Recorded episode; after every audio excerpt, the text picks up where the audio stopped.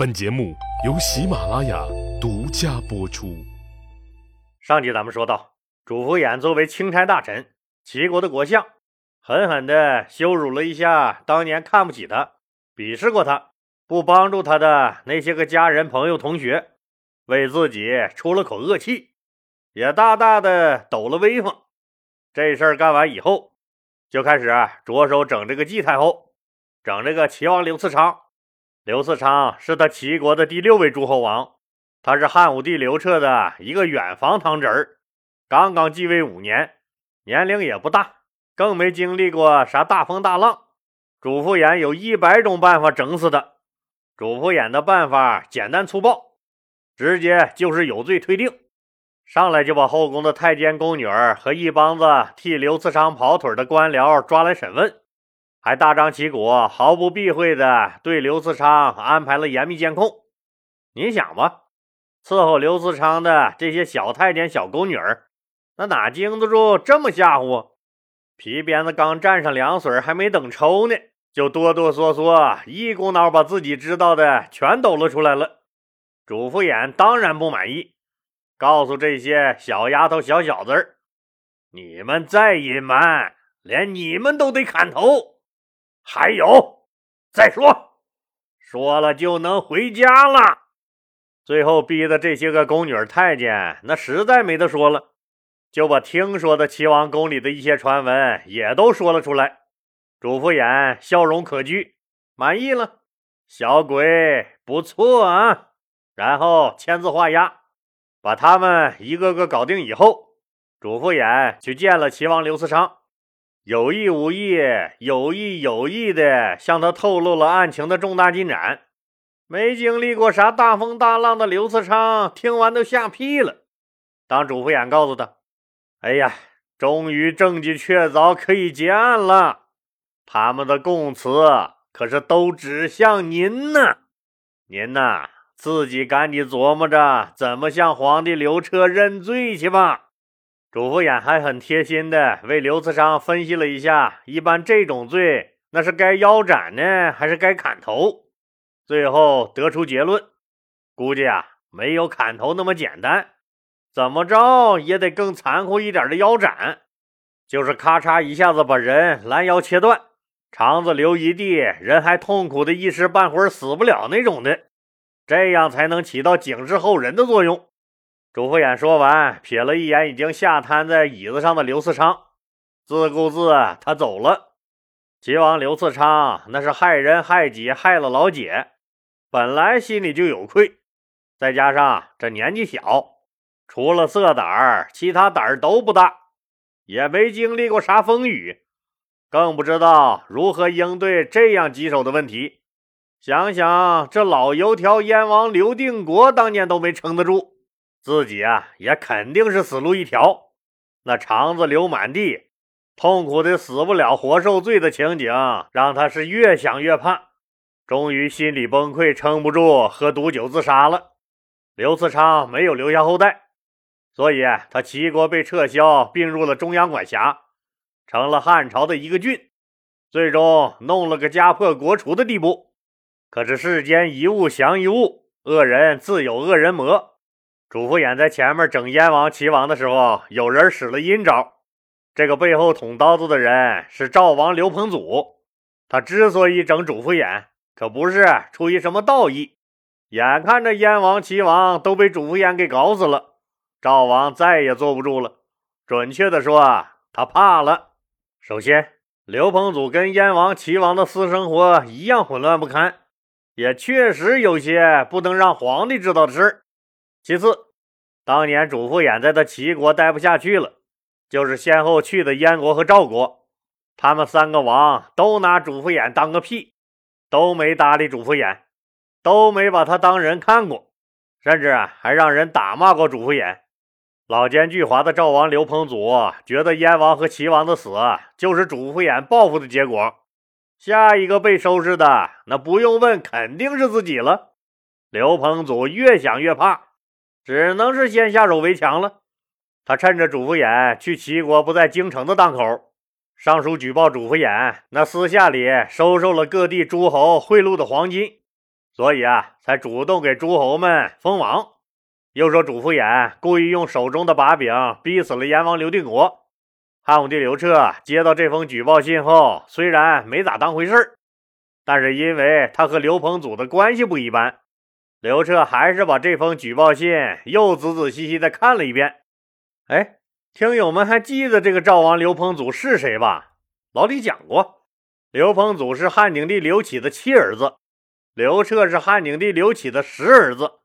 那赵王刘彭祖就是当今皇上刘彻亲亲的七哥呀，一个爹的俩子儿，哪是燕王刘定国和齐王刘慈昌那种八竿子打不着的远房亲戚能比的？所以，对于七哥刘彭祖的举报信，刘彻还是很认真对待的。刘彭祖在王位上快四十年了，他城府极深，老奸巨猾，为人他也很苛刻，还精通法律。他这个人啊，那最大的毛病就是不好相处。老李之前讲过，为了控制各个诸侯国，限制诸侯王的权力，诸侯国的国相呢，也就是诸侯国的丞相，都是由中央任命的。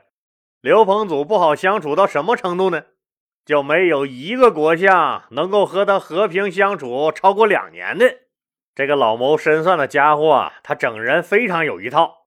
每次刘彭祖一听说中央又给他派了个新国相来，赶紧穿戴的那板板正正的，一直迎出郊外几十里地去，谦恭的很，整的国相激动万分。回来俩人小酒再这么一喝，小嗑一唠，得嘞，好兄弟啊！等到麻痹了对方以后，刘彭祖就开始使阴招了。不是引诱对方说朝廷的坏话，表达对朝廷某项政策的不满，就是拿金钱美女设圈套让对方钻，最后让人详细记录对方错误的言行。一旦对方要跟自己过不去，刘彭祖就搬出这些旧账来威胁。到最后，那些国相们只能向朝廷上书：“咱才疏学浅，实在干不了这赵国的国相。”中央还是另选贤能吧，反正不顺从他刘彭祖就得落荒而逃。当年主父偃游学到他赵国的时候，他一样没把主父偃当人看过，所以现在他怕了，他赶紧让人搜集主父偃贪污受贿的证据。正当主父偃撅着屁股那忙着收拾齐王刘嗣昌的时候，刘彭祖背后捅了他一刀，向弟弟刘彻皇帝狠狠告了主父偃一状。刚才咱们不是说了吗？刘彭祖告主父偃收受诸侯贿赂，借推恩令之便为诸侯子弟谋求封赏，还告主父偃故意用手中的把柄残害刘氏宗亲，逼死了燕王刘定国。一开始啊，刘彻对刘彭祖的举报信不置可否，他心里很明白，主父偃的推恩令那肯定是对他中央政府有利的，新鲜事物嘛，难免有人说三道四。可就在刘彻准备把这封举报信放在一边的时候，突然传来齐王刘次昌也自杀了。刘彻多聪明一人，把燕王和齐王的事儿联系起来一琢磨，哎呦，老东西，主父偃，我哥说的没错呀，你这真是有意离间我们刘氏皇族的亲情，让我们内斗啊！你这个居心叵测的家伙，受谁指使？有啥阴谋？刘彻马上撤销了主父偃的职位，把他抓了起来。主父偃承认自己的确收了诸侯们的黄金，但坚决不承认自己逼死了燕王和齐王。刘定国和刘次昌这俩货，自己本来就该死。既然不是人家主父偃恶意逼死他们的，不存在居心叵测威胁我政权的行为，那就剩下受贿了。虽然很可恶。但这个人确实给自己出过很多好的点子，是个大人才。这个人得留，以后还有用。刘彻就想着说：“责令主父偃把收受贿赂的黄金都交出来，再免了他的官职，扔到监狱里，象征性的关几天。以后还得启用他给自己干活。”就在刘皇帝准备这么处理的时候，对于落井的主父偃，一直想整死他的那个老乡。御史大夫公孙弘觉得这可是个趁你病要你命、落井下石的好机会，所以啊，迅速扔下一块大石头，重重的压住主父偃。让他再无爬出那口井的可能。老公孙弘紧急上奏：齐王刘次昌自杀，他没有后代，齐国的土地城池都收归了中央所有。现在齐王刘次昌未经审判就莫名其妙的死了，最富庶的齐国没了，可最大的受益者却是朝廷。恐怕不杀主父偃，天下人的想法对朝廷不利呀。这话说的就很到位了吧？此话一出，主父偃必死无疑。公孙弘这话的潜台词儿很清楚：现在齐王死了，您刘皇帝是最大的受益者。您要不杀主父偃，这事儿啊，难免让天下人生出口舌来。会不会是您？为了侵吞富庶的齐国而逼死了齐王呢？不杀首恶分子主父偃，我看这事儿您怎么跟天下人交代？看到这封奏章以后，汉武帝刘彻觉得公孙弘说的对，自己确实没法向天下人解释清楚齐国的事儿。出了这么大的事儿，那总得有个人担责吧？你主父偃搞出来的事儿，你就向天下人谢罪吧？没办法。也只能把这事儿推给主父偃了。于是刘彻皇帝下令，将主父偃满门抄斩。主父偃的人缘和当年的晁错似的，那可不是一般的差。这次被灭族，居然没有一个人替他求情。公元前一二六年，主父偃全族被屠杀，也应了主父偃时常说的那句话：“大丈夫生不能无鼎食。”死亦当无鼎烹，啥意思呀？意思就是大丈夫活着，如果不能在皇帝大宴群臣的大鼎中吃肉，那么死时就受无鼎烹煮的刑罚好了。无鼎就是指古代帝王用缴获的敌国兵器融化后铸鼎，在这个皇宫大殿里煮肉赏赐给有功的大臣，就被称为鼎食。臣子们以能吃到鼎食为莫大的荣耀。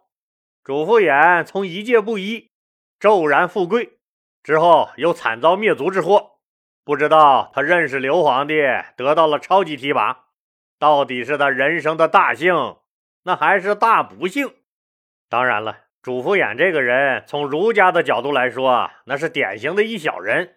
我们不是常说吗？宁得罪君子，不得罪小人。不幸的是，没有人料到这个小子有朝一日会得势，而且得势之后会如此的猖狂。再看看燕王刘定国和齐王刘次昌的悲惨结局，那实在是倒霉催的。当年主父偃只不过是一介平民，作为燕王、齐王，对待这种无名小卒，当然可以漠视不理睬他了。可他们却碰到了仇恨心、报复心超强的主父偃。而且更不幸的是，比他燕王、齐王更有权势的刘彻，却重用了被他们鄙视、抛弃的主父偃。您说，这不是倒霉催的，这是个啥？晁错削藩失败，做了替罪羊，被杀。主父偃的退恩令，让刘彻轻松的就解决了这个难题，但最终也没逃出被杀的厄运。这其中当然有他们自身的一些原因。但纵观历朝历代，很多大臣都难以善终。当初做官时，他们或许想的只是光宗耀祖，可是到头来却落了个诛灭全族、满门抄斩。这也应了那句话：“伴君如伴虎。”啊。这个事儿，咱们就拿汉武帝刘彻和他手下权势最大的丞相来说。刘彻在位五十四年，先后任命了魏婉、窦婴。许昌、田汾、薛泽、公孙弘、李蔡、庄青敌、赵周、石庆、公孙贺、刘屈毛、田千秋等十三位丞相，平均这每四年就换一个丞相。那为啥频繁的换呢？我一说您就明白了。丞相李蔡、庄青敌、赵周最后都是被逼着自杀了。而窦婴、公孙贺、刘屈毛都被刘彻杀了。总之，他们六个都没落下好结果。这历史不总结不知道。老李一给您总结，那保证吓您一跳。十三位丞相，基本上一半都死于非命了。这还是在传说中英明神武的汉武大帝刘彻手下干活呢，都能分分钟钟要了你的命，是不是伴君如伴虎？当然了，咱们不能就这么简单的评价主父偃是个好人、坏人、小人还是君子。老李觉得。这认知历史一定要结合时代的大背景，才能定位准确。就像主父偃这个人，要想看懂看清他，必须得结合时代的大背景。他有才吗？他太有才了！无论是完美削藩的推恩令，还是把天下豪强地主都迁往茂陵，以增强汉帝国的主干，弱化地方墨汁的政策，或者是大力主张建设朔方郡。哪一个不是切中汉帝国实弊的良策？他要是生在战国时期，谁能说他不会成为苏秦、张仪、吴起一样的人物？要是生在刘邦那个年代呢，也保不齐就能成为陈平、张良一样的牛人。他本身早期学的就是纵横术，可惜呀，他生错了时代。他的这个时代，帝国正如日中天。当今圣上刘彻又是个前无古人的明君，这个时代是他的齐国老乡公孙弘之流得意的时代，所以主父偃学的那些个纵横学，在他的老家儒学的圣地齐国，那注定是个另类。兄弟姐妹们不待见他，同学朋友看不起他，燕王、齐王、赵王鄙视他，所以很多年以后，他衣锦还乡。狠狠地报复和羞辱了所有人，像他这样的人早已众叛亲离。他很了解自己目前的处境，如果不能登上权力的顶峰，他自己那什么都不是。他要实现阶层的跨越，只有一条最险的路，那就是冒天下之大不韪。这就是他的宿命。要赌，当然就要赌大的。他提出的国策。都是要触及既得利益者的，但他不怕他们的报复，不怕失去一切，因为他本来就没有什么可以失去的东西。最终，他赌赢了，他的建议极大的影响了这个帝国，同时他也赌输了，他成了几乎所有人的眼中钉、肉中刺儿。他很清楚自己的处境，在他最辉煌、门客如云，都在捧他、奉承他、吃喝他的时候。他也是很清醒的，在他最艰难的时候，他见识过这些门客的嘴脸，知道现在围着他的这些门客，那不过是些吃剩饭的野狗，也知道有很多个公孙弘像秃鹫一样盯着他，等着吃他的尸体。这是一个人跟一个世界在战斗，他理所当然的战败了。然而，他的名字最终没有埋没在荒野间，大丈夫。生不能无鼎食，死亦当无鼎烹。对主父偃来说，这就够了。今天咱们留下个小问题讨论，那就是：假如您是汉武帝刘彻，您会不会杀掉这么有才的主父偃？欢迎听友们在本节目的评论区发表您的意见。如果您没有时间讨论的话，那也耽误您几秒钟。您觉得您会杀掉主副眼的话，您就在节目的评论区中打个一；您觉得您不会杀掉主副眼的话，您就打个二。咱们共同讨论，共同成长。哎，对了啊，您要继续素质三连哦，给老李的节目点红心、打 call 和转发到朋友圈、头条、微博或 QQ 等社交媒体上，让更多的人都能听到老李讲的故事。老李在这儿，谢谢大家了。